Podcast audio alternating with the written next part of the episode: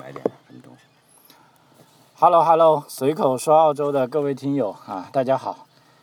呃，今天我们是这个长假过后，也就这里的是这个学生假期 （school holiday） 啊，完了，我们又恢复到正常生活了。啊，那么在这个长假过程中，各位可能看到我的这个节目也有点啊不同哈，主要的不同就是被下架的太多了。那 我也没办法，这个东西啊啊，想让我不说也很难哈，所以 就不提了哈。如果大家有什么对下架节目想听的话，可以啊在微信里跟我联系，看一下有没有办法发给你哈。那么今天我们是啊，又请来了这个咱们这个节目的非常热心的朋友兼嘉宾哈，这个 Drop g o 同志啊，say hello 一下吧。Hello Hello，随口说澳洲的各位听友，大家好，谢谢。嗯，在这个假期期间呢，这个 Job Good 也跟各方朋友有一些接触哈。他回来跟我讲，他有一些很大的感触啊，就是说之前我们讲过的为什么要移民啊，因为现在也结合目前这个形势啊，这个中国政府跟澳洲政府的关系好像挺紧张的，因为今天早上我看新闻说。当然是未经证实的，有报道说中国已经暂停了这个呃澳洲煤炭的进口，那这可是个大事了。我在之前的节目也讲过，这个煤炭其实能源的进口是中国向呃是澳洲向中国出口的一个大宗物资哈。大头之一。对，因为你看葡萄酒啊，大家每天在讲澳洲多少葡萄酒，其实一年也就十多亿澳元。那么这个煤炭我看了一下，大概是。三百多亿澳元啊，三百五十亿啊，包括这个冶金用煤跟这个燃料煤，啊，那么这样一下去呢，那如果真的属实呢，那两国政府的关系可能就达到历史以来的比较差的这个阶段吧，哈。那么在这个时候，澳洲作为全球的这个移民接收大国啊，也是作为咱们中国人要移民最多的国家之一啊，在这个时候我们是怎么想啊？那么在这里呢，Job go 他也有很多啊这个体验吧哈，跟体会，跟一些朋友交流的感觉，他很想在这里跟大家分享一下啊。现在把话筒交给 Job 同志啊，OK。好的好的，谢谢老张，也谢谢各位听友。在这个节目还没有正式之前呢，我我真的是要特别的要把几位听友。在这次，我我觉得跟大家我们来表示一下感谢，我把他们的名字拿出来跟大家汇报一下，好不好？真的是，还有就是说听友的问题，呃，其实他们的问题还有蛮蛮有好几个的，但是我也不能一一的去回答，但其中有一个有代表性的，我就把它提出来跟大家先分享一下，在我们的节目正式之前，好，感谢那个一个东门雨雨家的这个朋友。的点赞，还有无料案内所的评价点赞，幺三九八四二五 pybt 的点评，幺三七三三三幺 oyal 的点赞，呃，还有一位我的老乡，据说是他他的网名是房东太太一杠 by 的点赞啊，还有那个鞋子里的小猫咪，他的评价啊特别的有趣，呃，还有七大二零三零的评价，里边还有一位特别的听友。他应该有好几次的评价留言，真的是也特别的感谢。他的名字叫乔，啊，还有一个他有一个横杠 QE，这 QE 我不知道这个中文的发音里面好像我发不出来了。QE 对呀、好像 这个拼音规则没有这个吧？对，他的评价留言有好几次啊，真的是特别的感谢。哎，说起这个评价，我稍微插一下啊，就我有很多评价是没法回复的，因为什么呢？因为节目被下架了。那节目被下架，作为跟他联系的这个评论。啊，我可以看到这个听友们的评论，但是我没有办法回复，啊，所以在这边也很遗憾啊。如果没有回复的呢，那在这里老张向你啊道歉一下，我们还是继续加强沟通啊。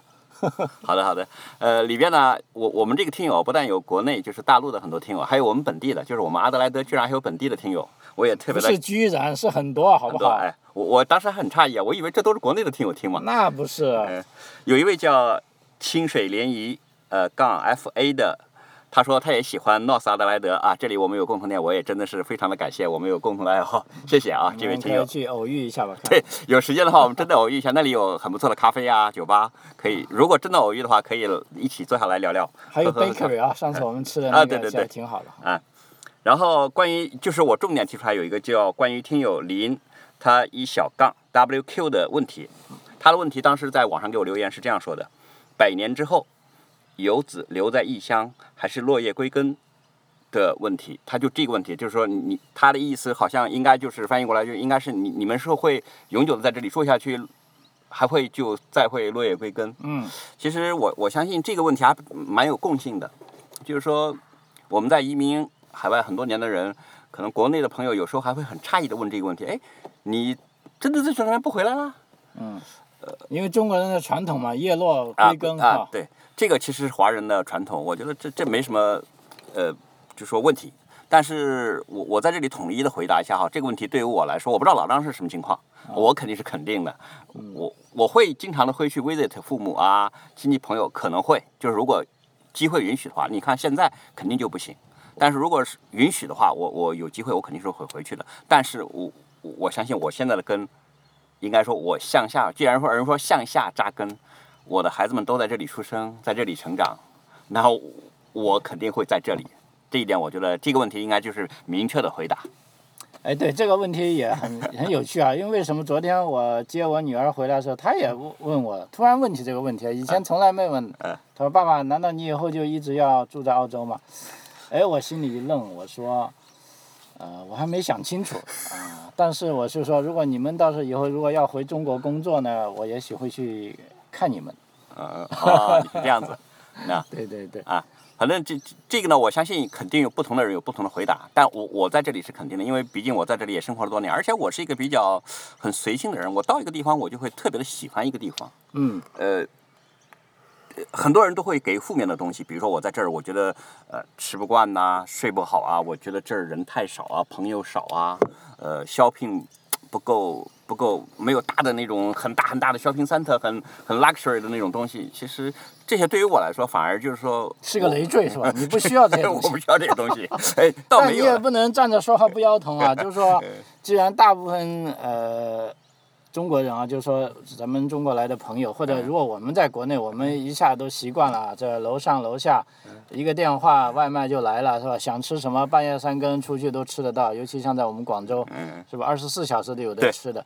但你来到这个阿村啊，你别说阿村了，就即便你去到悉尼，啊都没那么爽哈。所以这一期节目我们讲的是你刚才要跟我们分享的，就为什么要移民，其实跟这个也有关联的。对对对，有关有关系，这是还是一个涉及到一个一个人的个体的一个观念的问题。嗯，所以这些对于我来说，那我我我刚才开头讲了，我是比较很随性，很喜欢，我就觉得这里很好，很很随意，又跟我的家人在一起。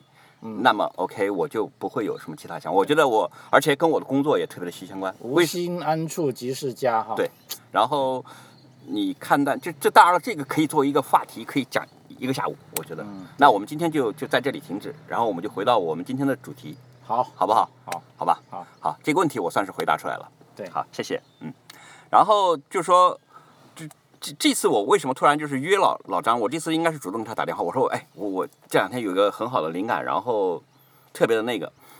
我就跟他说了，然后我们就约了这个时间在一起，尽快的把这一期弄出来。而且当时我我这次还写了很长的稿子，嗯，当时我记得夜里还写了大概可能一点钟不到吧。我给你们报一下料，他现在拿着这个稿子，大小呢是 A 4纸，啊，那么 A 4纸呢，我看有五六页啊，密密麻麻的这个蝇头小字啊，那 个江南才子写出来，呃，这这这个他就有一点啊，老老老张他怎么夸张我我就不管了，我就是我我就跟大家汇报一次，我这次的这个灵感呢，就是来自一次我近期的跟一个朋友的在一起的会面。嗯其实跟这个朋友，这个朋友他他是从上海来的，国内的大城市嘛，嗯因为我过去也毕竟在那里工作，呃，生活安家也十几年。也算上海人了，你对对对，也是是呃，不能说纯正了，但也是半个上海人。新上海哎人至少，因为你户口在上海。呃，然后，然后这个朋友呢，他这次因为疫情的原因，他本身是来这边旅行，嗯那我也接待了。但是正好旅行之中出现了这样的一个问题，就是这个 COVID-19，我们现在就把它统一叫我们国外的标准叫 COVID-19 啊。我儿子经常就这样说，我也就跟他学着这么说了。我们不叫什么其他的肺炎，我叫新冠疫情也可以，但我们就是 COVID-19 这个事这个事件。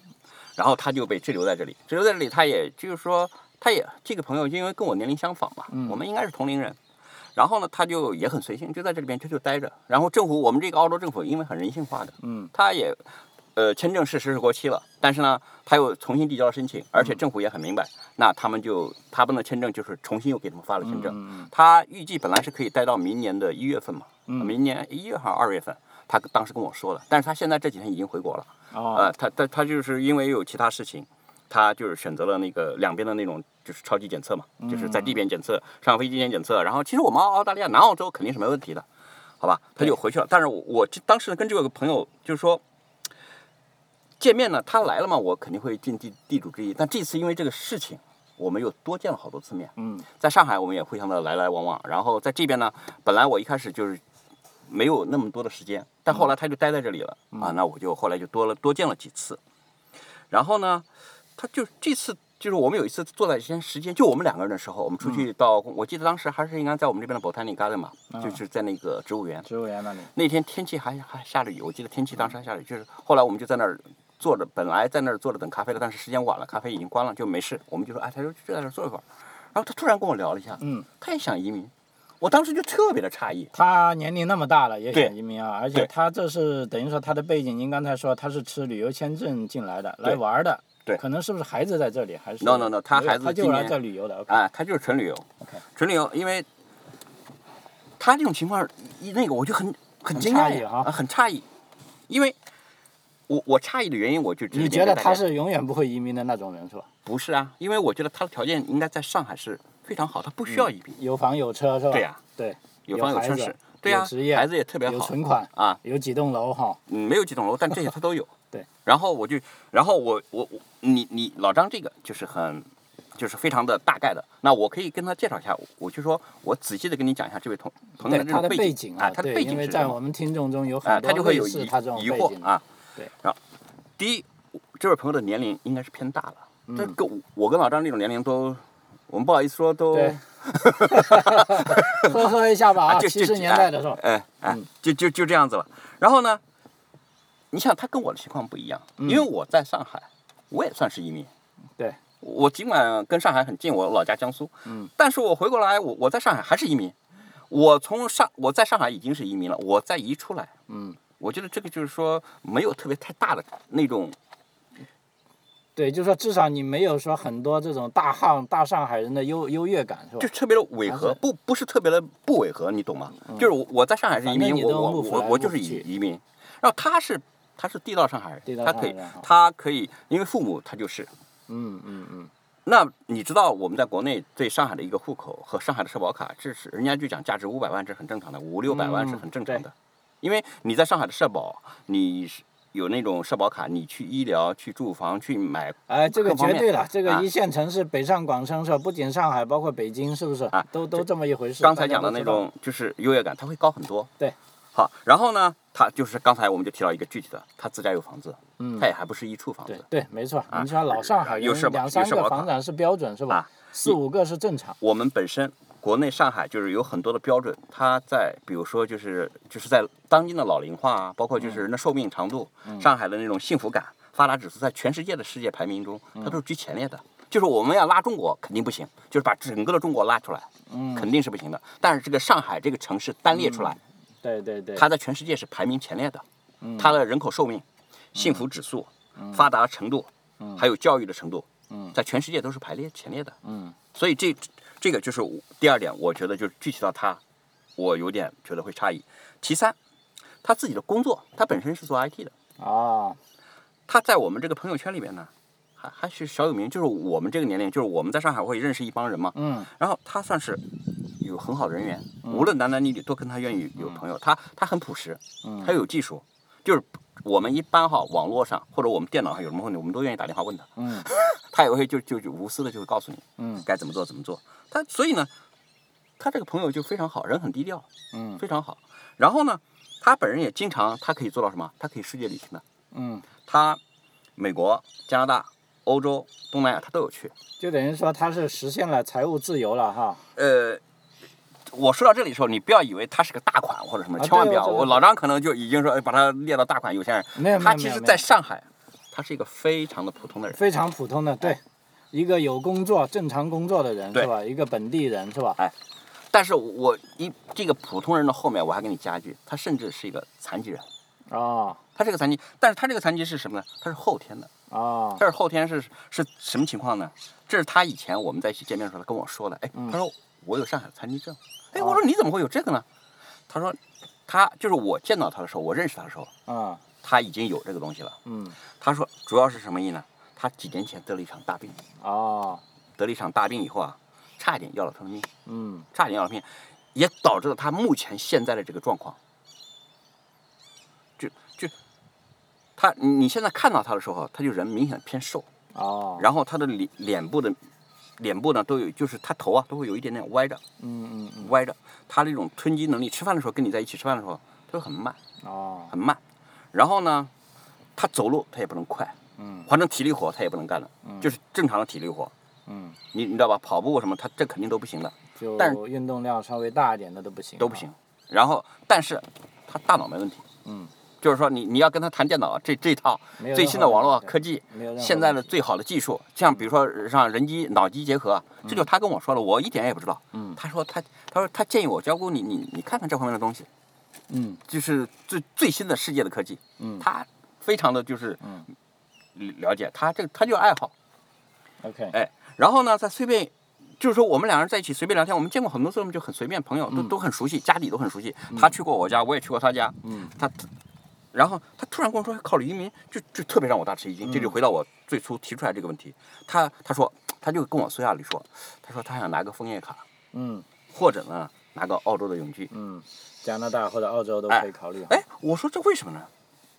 他说，因为因为我知道他在上海已经很好了，有政府，你你有残疾人证，你还有上海额外的补贴。嗯，他平时又可以帮朋友做这个做那个，人家朋友总是其实都是考虑有偿的呀。那就是就如果是很上他没哎问题是吧？啊，你有社保是有社保有工作可以做，嗯同时还可以兼职，嗯你做点网上的这种 IT 事情，我外快可以赚，你为什么还想着移民？已经很好了呀。嗯哎他当时就跟我特别淡然的一笑，嗯他说：“你没有亲身的经历，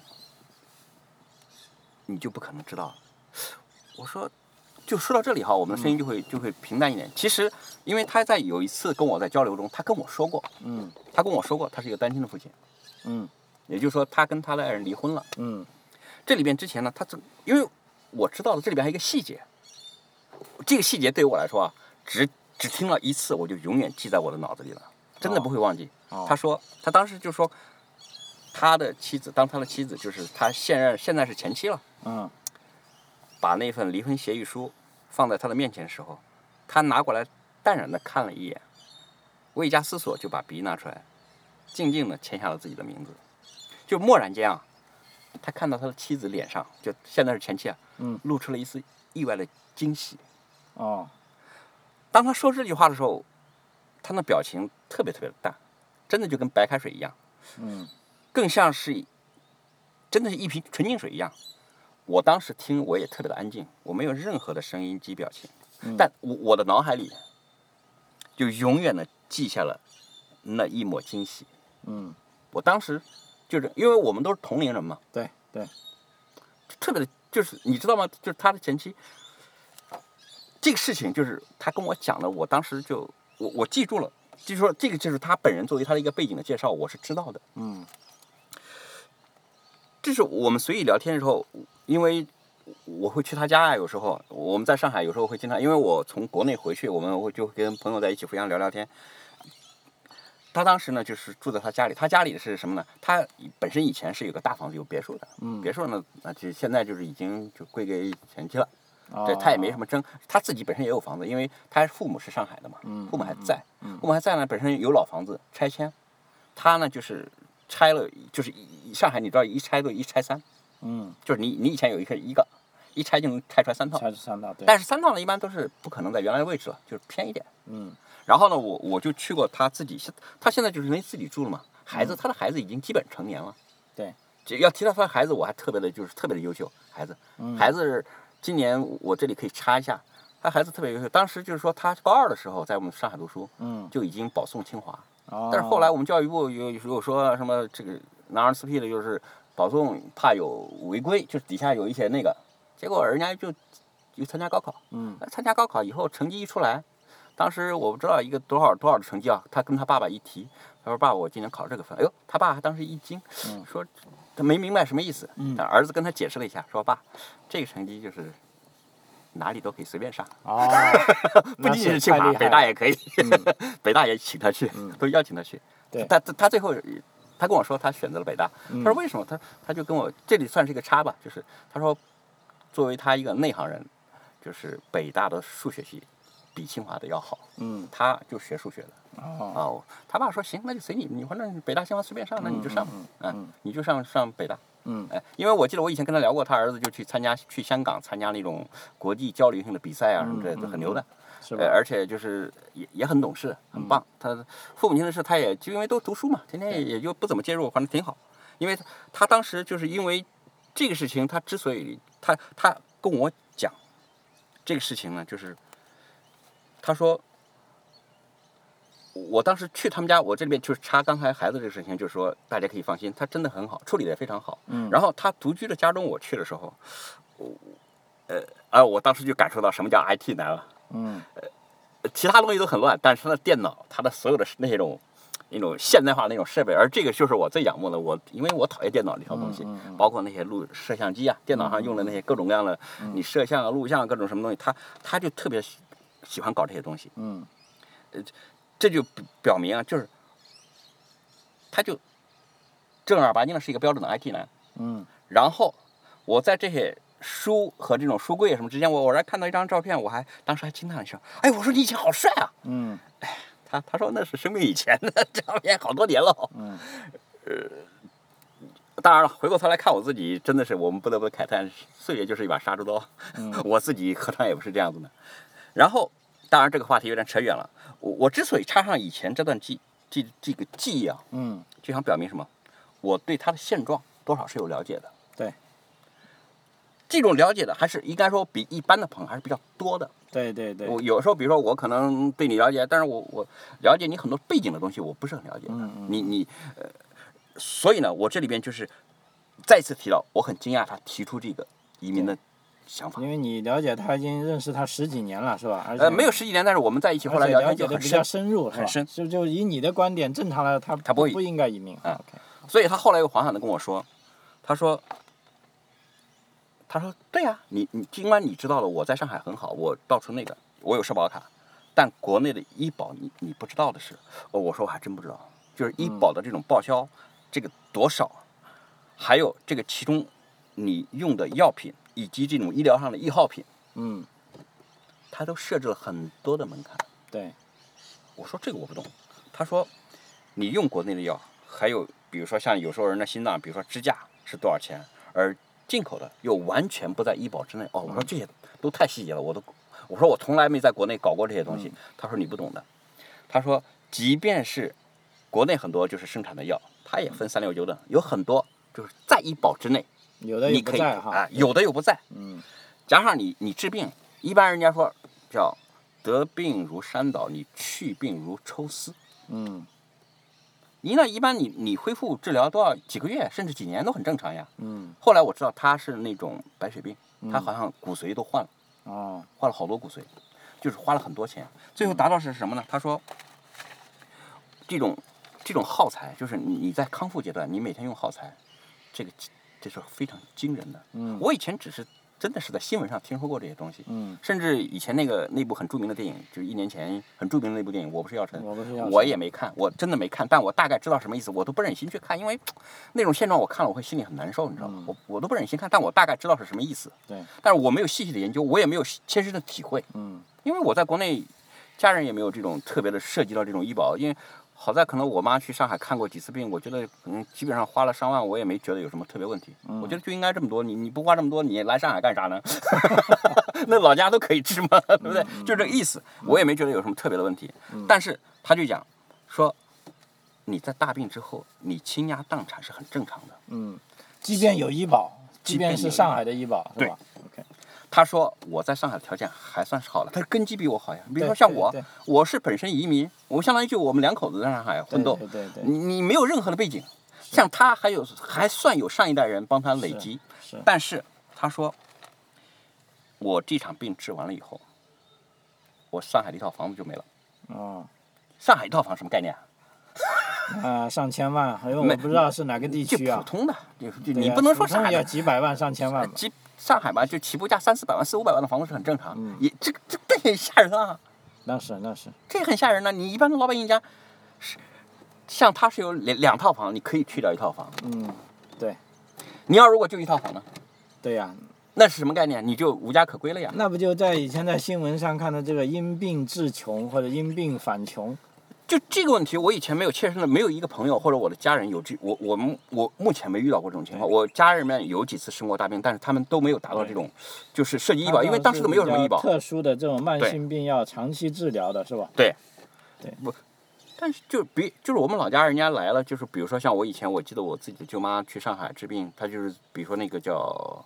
乳腺炎，呃，乳腺癌，他他就早期发现说你还是去上海吧，上海的就是我们老家发现了，也确诊了，肯定是没问题的，肯定是，但是我们不帮你做这个手术，你去上海做，既彻底又比较安全又比较好，技术好，啊，人家就来来了，我来了，他是当时记得我记得是在我同学家，因为我的同学是我是我舅妈是是我是我表妹的小姨，就是我我们老家都是这样嘛，就是我的同学。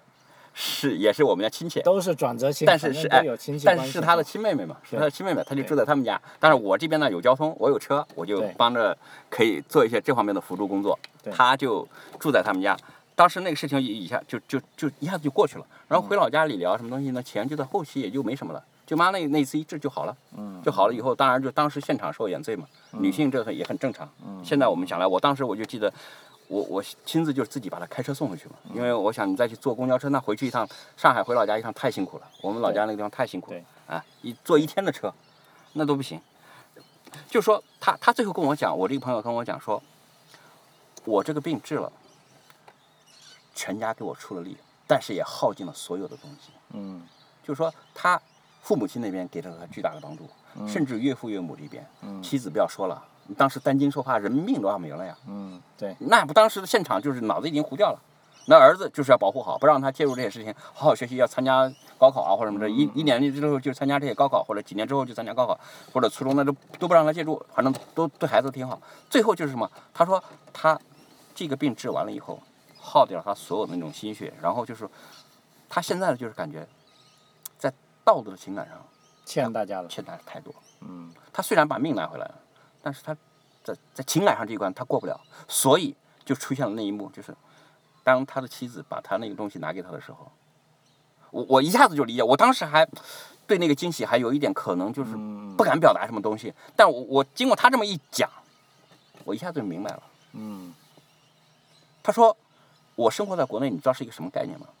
就随时像一个炸弹，因为你无法保证你自己明天会会不会生病，因为你不知道很多很健康的人第二天就生病了，生了病以后就会被套在里面，嗯，然后就这种情况，我当时一下子我脑子就就因为没有人跟我这么说过，我身边没有这样的人有这种经历，因为我刚才查了一下我家里人，包括我的母亲去上海治病，包括我的舅妈，我查了一下，就是没有这种概念，我给他们治好了就送回去就什么也没有，嗯，但他这个情况，他他说他说这就像一颗炸弹一样，定时炸弹。你不知道我明天会不会在身上面？我现在有一套房子，那我明天就没有了。嗯，对，还要治病用是吧？还要治病用。那反过来，那我自己亲身的经历，我在国外是没有这种事情的呀。治病，在国外治病是没有国内那么艰难的。啊，那是问题。我们在这也知道，只要你能住进医院，你就是大爷了。这什么都没有了呀，除非你你一分钱也不用花，越大的病越不要钱，而且政府还贴很多钱，连吃喝都都免了，吃喝都免了，连你的 visit 的吃喝都免了。我记得我太太生我生孩子，包括什么其他的那个，我在里边的人都，他们都问你要不要来一份餐，我说哪一份餐？我在这儿看着嘛，还有好多都是。所以我们回到刚才呢，就是说你这个朋友，就按照我们现在所听到的，就是说他就是因为自己得了病。医治好之后，觉得这个地方不行，然后他才想移民，还是也有其他的。他就是觉得，他就是觉得他无法再承担第二次的这个，而这个是一个炸弹，他随时可能会发生。嗯，是这个生病，他就生病，等于说，其实最终现在还是经济上的原因，就等于他觉得在国外。如果你能拿到这个，他说他没有办法改变的，这是他没有办法改变是什么呢？就是说我们国内的医疗制度就这样，尽管目前比以前可能已经好了。对，当然了，他不能跟旧时代比。旧时代其实我知道，在文革啊什么时候，那时候人治病还真不要钱了，那时候不要钱，那时候是不要钱的。全民医保农村合作社，四角医生是吧？那时候不要钱。赤膊上阵。现在现在你没办法了，改革开放以后这个都是要钱。他说他说这是一种现行的这种制度，它是无法改变的。嗯。那么我能做到的，我想改变。我只有做一个选择，嗯，我找到我的枫叶卡，或者找到我澳洲的 PR。美国因为比较困难嘛，美国而且它往往处在风口浪尖。就是说，澳洲就是一开始我们记，我记得这一期我们开头老张说，啊有有可能关系会紧张，但这这个其实官方的层面跟我们民间是没有任何的，在我看来没有任何的影响的。就很多人一旦可能官方有一定影响，他就会我的朋友会关心的问，哎，你在澳洲有没有被歧视啊？又又怎么着？我说是这什么事儿？大家这这你你你把我看的也太大了点，谁来歧视我们这个？对不对？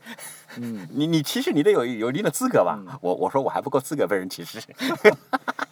对，就像经常有人说卖国贼一样，你还没资格卖国。对对对，就这意思。对对对，因为他他就跟我讲，他说。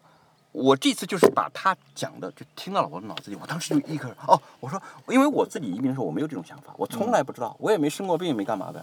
对，我因为你那时还年轻嘛，是吧？对呀。甚至很多人这一辈子也许不会遇到这种情况，像这种。但是他说这就是一个炸弹。嗯。这就是一个炸弹。对。你随时可能有的，但是如果你解决了问题，你就永远不用担心。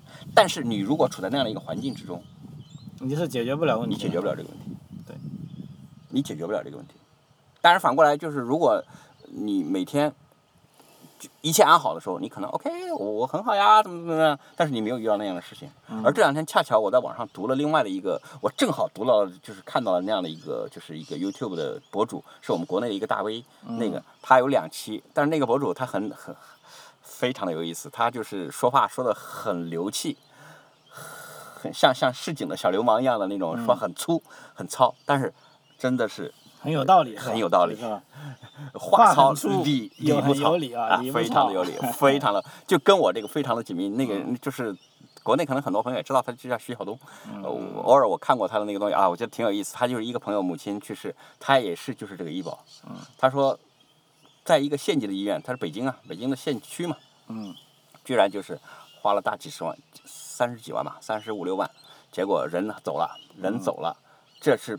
钱也没了，哎，就报销过了，就是自己还要付这么多，也就是说，实际上他的医疗可能是两百万、三百万，嗯，国家还给你报了很多，但是自己还要出这么多。对，因为你选了医保里面没有覆盖的东西，或者覆盖少的，比如说设备、啊，药品、啊，耗品、耗材、耗材，对不对就？这都是都是钱，都是钱。对对对，嗯，是。所以啊，我我这次我就是这个，我当时听了以后，我心里面特别的有一点点，就是说，不管怎么说，我还是愿意跟他分享一下。就是我不知道大家会不会同意他这样的一个，就是这样的一个个案，嗯，或者你们怎么想？但是我现在我突然觉得，我可能哎，跟我的，比如说我我我外甥女啊，或者我我家里边的人，我如果说他们条件还可以的话，我可能会多一些跟他们的工作，我也会跟他们讲，你听听这样的一个故事，呃，你再去做一个抉择，就是如果条件允许。嗯，你能不能做的稍微的好一点，就是来突破这样的一个瓶颈？因为这个问题你是无法解决，国内那套制度你是无法改变的，你只能顺应。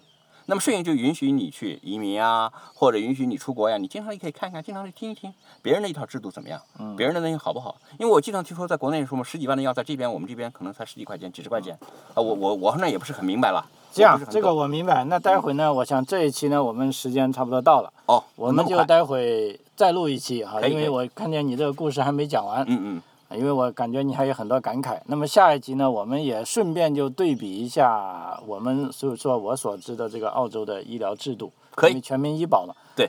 来进行对比一下。好的。好吧。